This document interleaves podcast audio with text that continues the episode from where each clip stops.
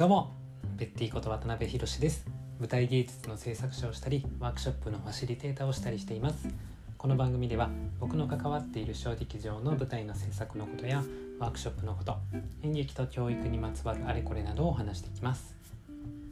今日は初めましての場のデザインについてということをテーマに話そうと思っています。自分が意見を言っても大丈夫って参加者に思ってもらえる場のデザインについてというような形です。まあ、これは、えーと、金曜日の夜なんですけど今年から新しく関わる中高生を対象にした企画で「わがまま SDGs」っていう企画のキックオフがありましてオンラインでねワークショップをしました。企画の内容はどんな企画かっていうと、まあ、これはあのシャープ55の平均寿命がどんどん伸びる次世代に向けての中で話しているので詳細はちょっと今割愛するんですけれども、まあ、僕はあのこの企画でその後の演出家の中谷和代さんあの僕の妻さんですね。あの夫婦で一緒にコミュニケーションデザインをテーマにしたワークショップをこの企画の中で担当しています。コミュニケーションデザインについて座学ではなくてワークを通じて体験から学び考えるというようなプログラム内容です。このこれでの金曜日の進行は主に僕が担当しまして30分ぐらいだったので、まあ、初回ということもありますし、まあ、自己紹介を使ったワークっていうのをしました。このワークをする上でどんなことを考えて準備したかどんな様子だったかっていう部分をここでは話そうと思います。ちょっとあの皆さんに聞いてみたいんですけど自己紹介って得意ですか？あるいは好きですか？うんまあこれについて、まあ、大きく「イエス!」って答える日本人の方は、まあ、ほとんどいないだろうなと思います。あの子供も大人もです。なんなら大人の方がいないかもしれないですね。まあなんせあのこの間もその時も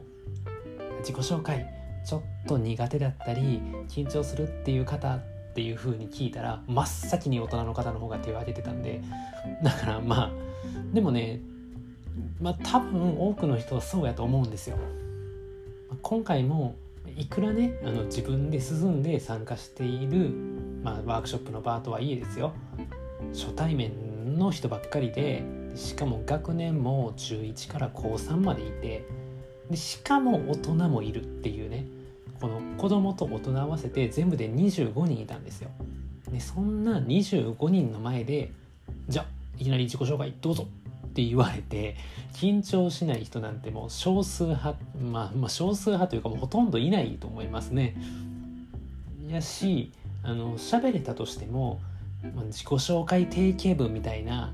なんでしょうなんかあの名前言ってあの所属行って、まあ、あの学校でかな学校とか会社とかね所属とか行ってうんあと何でしょうなんかうん何言ったらいいかなんか困って、まあ、とりあえずこれからよろしくお願いします的な一言言って終わりみたいななんかそんな感じになっちゃうじゃないですか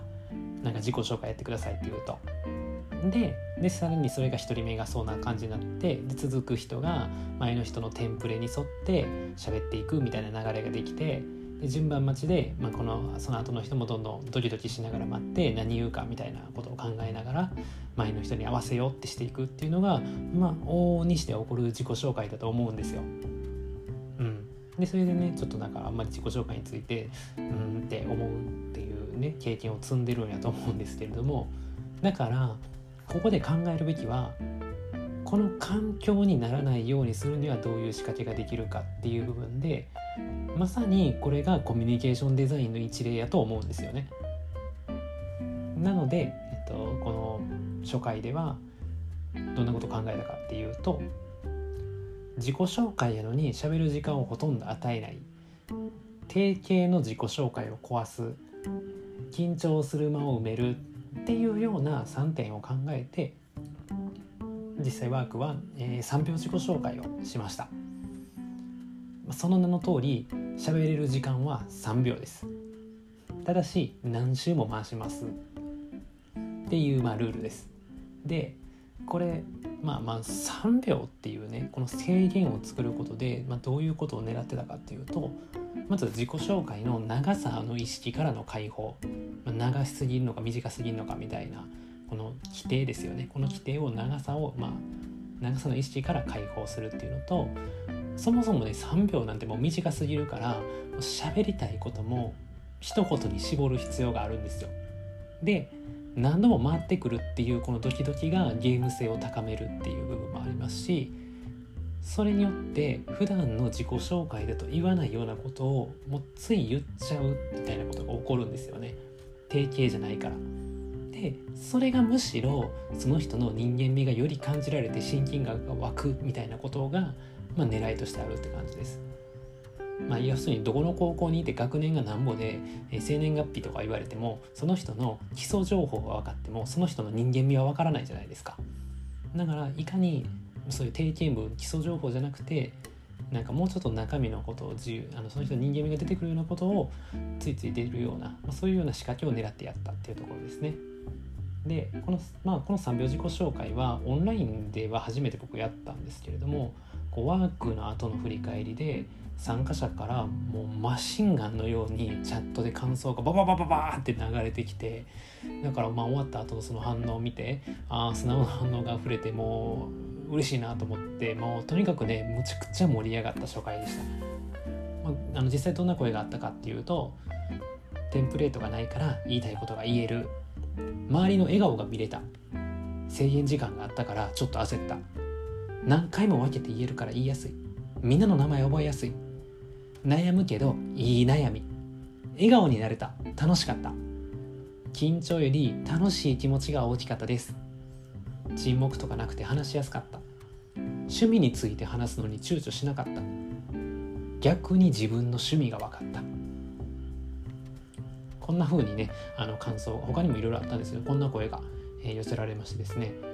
自己紹介でもちょっとした工夫でこんな反応が変わるよねっていうような体験体感をまずだからしてもらうっていうことですよね。これをやってでこれやった後に最後にままとめという形でこういったことを考えていくのがコミュニケーションデザインだよ皆さんにはこれから仕掛けを考える側になっていってもらいますよっていうようなお話をして、まあ、初回は終わりっていう形になりました。まあ、あと2回ねこれある授業あるんで、まあ、授業講座あるんで、まあ、続くという感じですね。うんでも本当に今これだけ感想が出るっていうのも自分が意見を言っても大丈夫って思えたからなんだと思うんですよね。でその感じが作れてたから自然ともう言葉が出てきたってことだと思うんですよ。感想も言いたくて仕方ないぐらいな。